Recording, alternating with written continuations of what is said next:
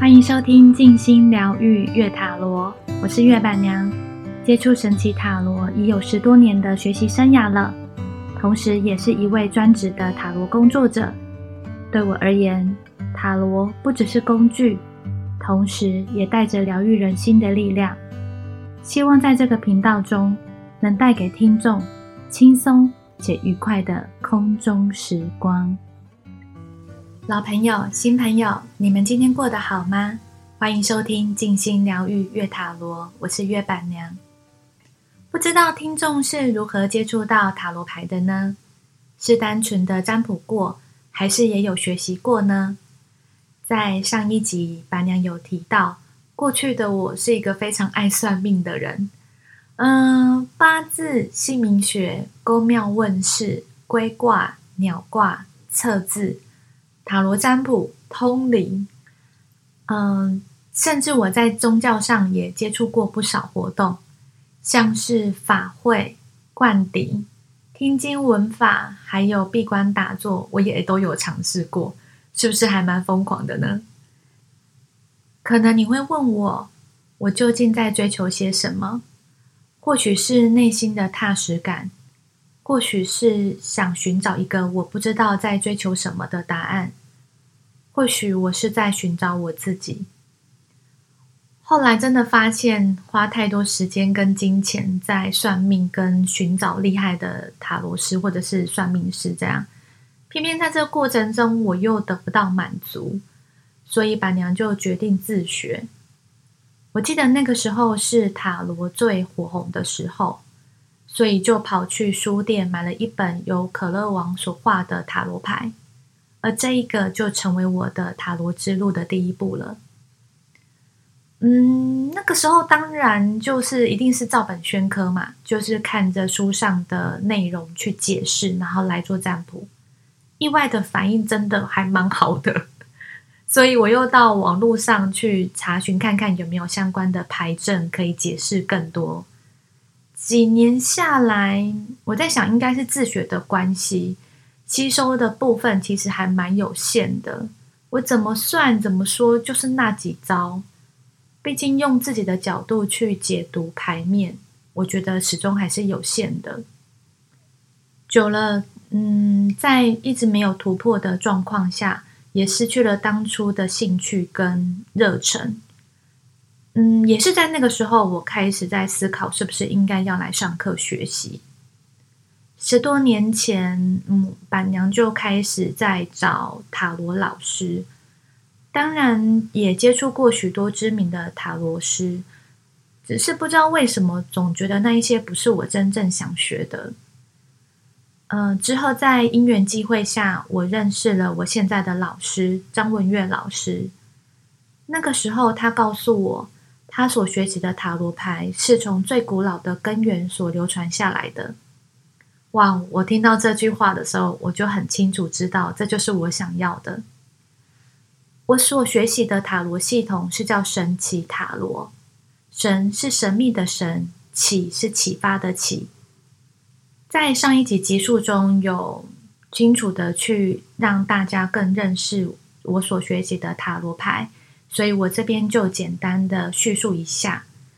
嗯，这一套系统呢，是使用了二十二张的大秘仪，隐含着神性与智慧。在塔罗师接受训练的时候，便由张文月老师将塔罗师的意识跟塔罗牌的神性连接在一起，之后塔罗师就可以跟塔罗牌意识相通，开始做占卜工作。听起来是不是很神奇呢？只是因为在训练的过程中，真的还蛮严格的。在当时还很年轻的板娘来说，我真的是上完课我就马上绕跑了。记得在课程结束之后，也有受邀到一些场合去做占卜的工作，反应真的还蛮好的。我记得那时候还有人在数年后有联络上我。然后跟我分享当初他所占卜的一些问题，几乎全部都发生了。这件事情其实让我蛮惊讶的。第一个是他还那么的有心跟我分享了这个故事，第二个是时间真的隔蛮久的，而且我刚开始的时候是没有粉砖的，所以还可以找得上我，我真的觉得蛮厉害的。那在课程结束之后，本来是有考虑想要以塔罗工作为生，这样，嗯，只是因为在家人的反对下，我就选择在一般的行业打滚了十多年，而在这段期间，我一样无法停止对于神秘学的好奇，所以还是会去有做各各种的尝试跟接触，就是我刚刚在最开头的时候所说的那一些。就在五年前，我莫名的感觉到无比的焦虑跟惶恐，心中一直有一个声音告诉我，必须要赶快去做某件事情。可是我不确定那是什么，所以我就开始去尝试各种的学习，我想要看看什么才是我想要的。嗯，琢磨了几个，还是找不到答案，所以我就开始呃接触，去询问各种的占卜。偏偏答案又不同，所以反而又变得更迷惘。就在那个时候，我突然想起了张文月老师，也就这样，在他的认可跟鼓励下，我重新学习了神奇塔罗，也在那个时候学习了古埃及灵气。嗯，就这样，在五年前成立了月塔罗，也在之后成为了一位专职的能量工作者。之后，也与一同学习的塔罗师们成立了星光流域塔罗团队，为的就是希望能够透过塔罗牌所传递的思维跟讯息，能够给予对方最实质的帮助以及方向。我从塔罗跟灵气上开拓了我的新视野，也学习到许多我从未思考过的层面，所以希望能够透过我的过去的一些经验。以及之后的学习，能够给予人们的不是只是依附，而是看见自己的力量。而在所有的可能性中，往往都是在你我的一念之间。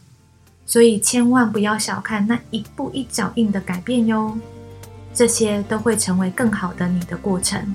我们共勉之。好的，这一集呢，就在这些丰富的介绍下结束了。希望你们会喜欢，我们下集见，拜拜，早安、午安、晚安，我们空中见。